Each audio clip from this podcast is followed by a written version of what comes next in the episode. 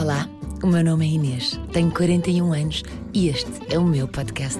Um podcast de histórias impossíveis, coincidências, mistérios, episódios e reviravoltas inesperadas. Este é um podcast com relatos que superam a imaginação. Bem-vindos ao Inacreditável. Olá, eu sou a Raquel, tenho 34 anos e estou no podcast Inacreditável. Em 2020 e 2021, morreram cerca de 15 milhões de pessoas no mundo infectadas pelo vírus Covid-19. Só em janeiro de 2021, o número de óbitos em Portugal foi de 179 por dia. Vivia-se um clima de medo e de insegurança. Ninguém sabia se teria apenas sintomas de uma leve gripe ou ficaria com uma pneumonia que levaria a um estado de coma. O melhor era evitar o vírus, manter a máscara na cara e os contactos reduzidos. Tudo era estranho. As histórias eram tantas que nos vaziavam as esperanças. Estávamos recolhidos em casa, à espera, enquanto os dias continuavam a passar e tentávamos ter alguma normalidade, ajudar o próximo, procurar soluções. Pensar no futuro. Haveria sempre um futuro. Foi neste contexto, no auge da pandemia, que a Raquel e o João receberam a melhor notícia que um casal pode receber. Eram 8 e 10 da manhã do dia 12 de janeiro de 2021. Uh, fiz o teste e marcou positivo. Estou grávida, sim. Fui à cama e, em voz tremida, segredei ao ouvido o meu marido: Bom dia, papá. É impossível descrever a felicidade vivida ao longo destes primeiros minutos, horas e dias. A vontade de gritar ao mundo que estava grávida era tão grande que tinha que me controlar para não desmanchar. Nesse mesmo dia, liguei para o consultório da doutora Madalena e marquei a minha primeira consulta. No próximo dia 20 de janeiro, às 10 da manhã, lá iria eu a caminho da descoberta. Os dias foram passando e a felicidade, a ansiedade, corriam juntas de mãos dadas. No dia 16 de janeiro, sábado, tínhamos agendado um almoço com dois amigos que já não víamos há meses, devido ao Covid. O almoço decorreu sem preocupação alguma, tudo tranquilo e sereno. Chegou a noite e, ao contrário de outras tantas, adormecemos antes da meia-noite. Nada comum. E, perto da uma da manhã, acordei com um barulho de uma chave a forçar a fechadura da nossa porta. Ainda hoje é um som que me provoca um desconforto. Automaticamente levantei-me da cama para ter a certeza que, o, que era aquele som e confirma-se. Estava alguém do outro lado da porta a tentar forçar a nossa porta. Acordei o meu marido, Acorda, acorda, estão a tentar entrar em nossa casa, levanta-te, por favor, acorda. Era um desespero gigante. Ele levantou-se, tonto, confuso, e em direção à porta perguntou por diversas vezes: Quem é que está aí? Quem é que é? Responda, quem é que está desse lado? E do outro lado ninguém respondia, e a chave na fechadura continuava. Por diversas vezes, o meu marido perguntou: Quem é? Quem é? O que é que queres? E ninguém reagia. Até que eu decido ligar para a polícia e foi nesse preciso segundo que o meu marido desesperado perguntou quem é que está, quem é que está desse lado? Eu vou já ligar para a polícia. E do outro lado houve-se um murmurar. E hum, o instinto dele falou mais alto, abriu a porta e do outro lado da porta cai-lhe nos braços um corpo pesado, um peso bastante morto. E o meu marido automaticamente cai no chão, com o peso e quando nos apercebemos era o nosso vizinho de baixo, uh, um homem com cerca de 50 anos, com um peso muito acima do normal e mais de 1,90m e era aquele vizinho sempre de sorriso e muito simpático. A Raquel e o João esqueceram-se por momentos da gravidez, do Covid e de todo o receio que abalava aqueles dias. Tudo o que pensaram foi em ajudar o vizinho. Nunca sabemos quantos de nós teriam feito o mesmo, mas para eles, o casal que esperava o primeiro filho, essa foi a prioridade.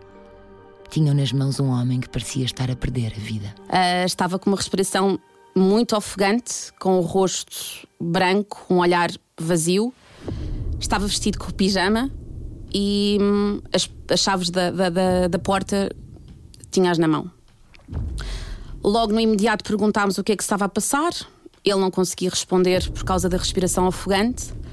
Eu, no imediato, fui buscar água, açúcar e tinha o telefone na minha mão e liguei ao 112.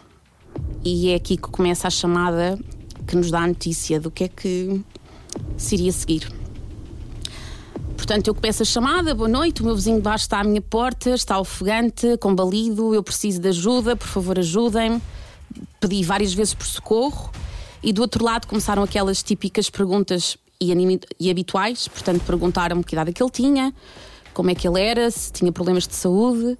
Eu respondia às questões. Uh, do outro lado, pediam-me com muita frequência para não o deixar adormecer, para lhe apertar a mão e para nunca deixar a cabeça demasiado deitada e para inclinar. Uh, eu frisei várias vezes que ele estava na ombreira da nossa porta, portanto, ele não estava nem, na, nem do lado de fora nem do lado de dentro.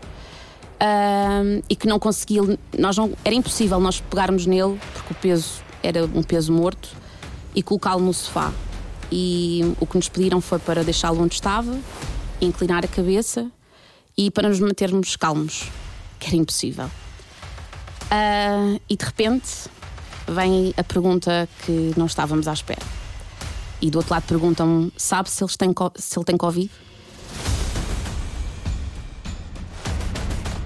E foi aqui que se fez um silêncio na minha, na minha cabeça e, e engoli em seco. Fiquei demasiado nervosa, apertei-lhe ainda mais a mão e com a voz, tenho a certeza que, bastante tremida, lhe perguntei: vizinho, está com, está com Covid?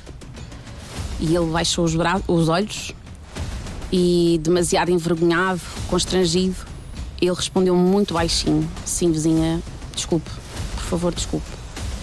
E foi naquele momento que me preocupei seriamente com a situação. Não por mim, porque naquele momento esqueci, mas por ele, porque aquela noite era a fatídica noite em que todas as ambulâncias estavam à porta dos hospitais e que não havia recursos, não haviam respostas para, para dar às pessoas que estavam à porta a pedir socorro.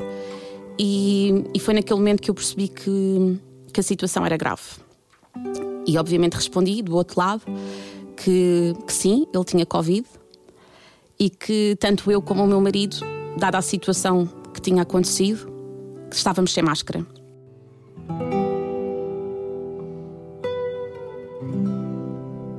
Há imagens que imediatamente associamos ao longo do período de pandemia causadas pelo vírus Covid-19.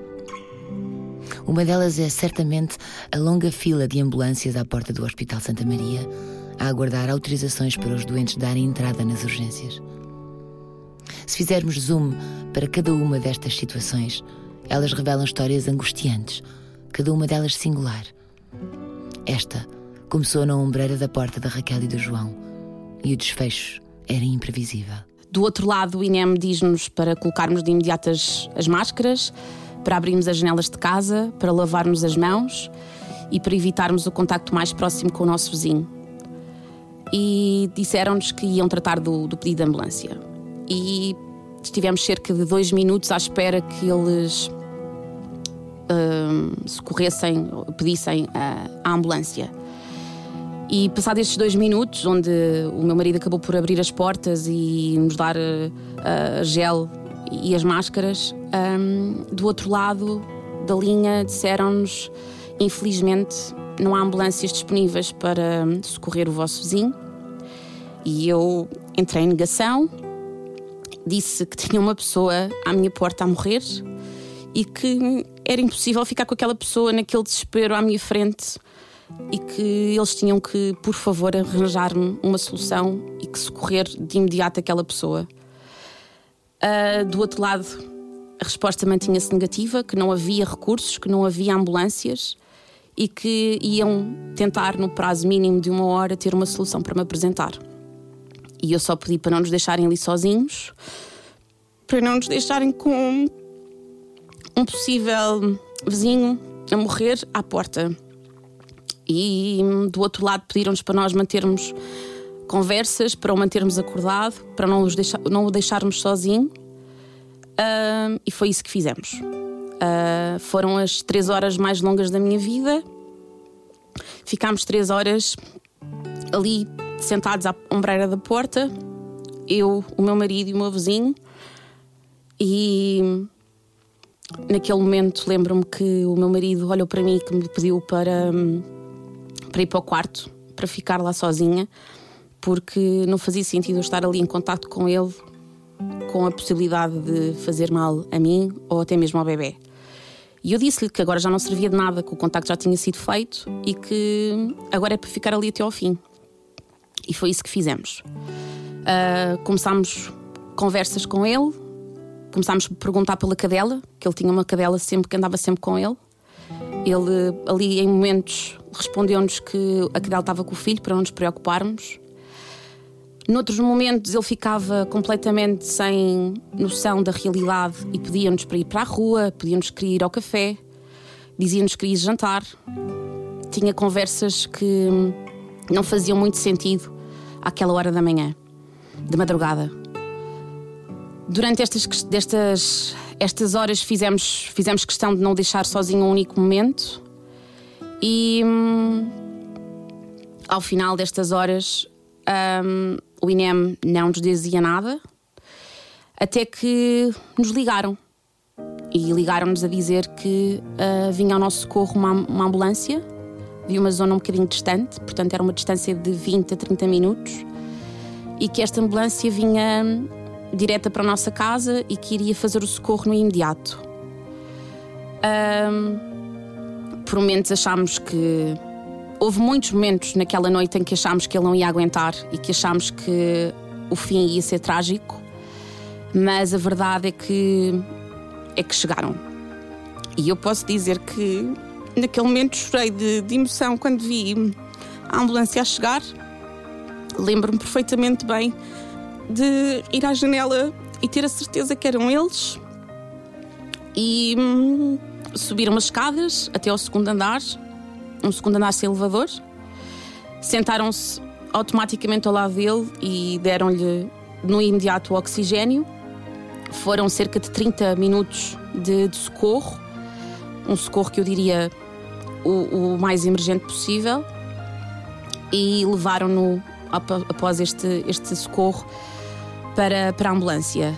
Um, o meu marido ajudou e ajudou os bombeiros e ajudou a levá-lo até, até a ambulância e hum, ele lembro, lembro-me que ele fez um, um, último pedido ao meu marido ainda na ambulância e já com um pouco de consciência, um pouco mais de consciência um, que fosse à sua casa buscar o telemóvel e certificar que estava tudo desligado que ele tinha receio de ter deixado alguma coisa ligada e foi isso que ele fez. Ele, o meu marido foi, foi à casa dele, foi buscar o telemóvel, certificou-se que estava tudo desligado e, e lá foi ele. Um, quando o meu marido subiu, abraçámos-nos e ainda não sabíamos muito bem o que é que tinha acontecido. E foi nesse, nesse preciso momento que acabou por nos cair a ficha e que eu me recordei que estava grávida e que o futuro daquela criança podia estar um, um pouco ainda comprometido porque ainda pouco sabia das repercussões de, do Covid na, na gravidez. Enquanto uma vida crescia na barriga de Raquel, outra segurava-se por uns fios no limbo que a doença Covid foi para quem ficou gravemente infectado. Durante meses, foram situações distantes e distintas. Ficámos as duas semanas seguintes em casa e com uma história demasiado insólita para contar. Uh, o nosso vizinho, as notícias que tivemos foram passados dois dias. Ele, ele enviou-nos uma, uma mensagem onde nos disse que estava a recuperar e ficámos a saber que ele entrou em coma no dia, no dia seguinte uh, e esteve em coma durante três meses acordou passado, passado estes três meses e voltou a entrar, a entrar em coma mais um tempo. E apenas em julho, praticamente sete meses depois, ele regressa à casa. E foi curioso porque nossa, o nosso reencontro foi à janela. Ele estava à janela da cozinha e eu estava na rua a passar. E hum, ele olhou, olhou para mim esboçou um sorriso e fez um ar de espanto e perguntou-me: Mas passou assim tanto tempo essa barriga crescer? E foi assim que eu lhe contei da história, expliquei-lhe o que é que se tinha passado. Ele, assim que soube que eu estava grávida, pediu-me desculpa, perguntou se tinha decorrido tudo bem. Uh, Contei-lhe tudo aquilo que tinha acontecido.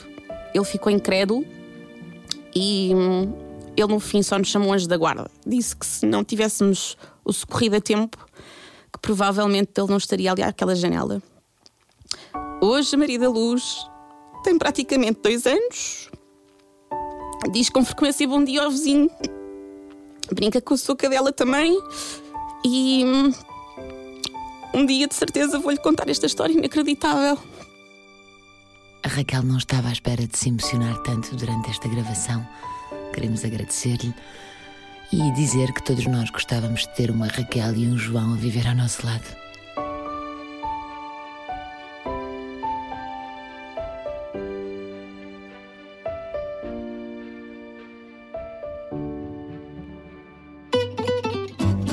Já sabe, se conhecer alguma história, escreva para inacreditável.radiocomercial.pt.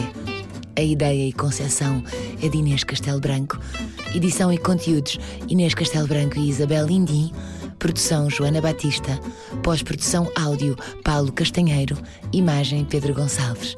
Este é um podcast da Rádio Comercial.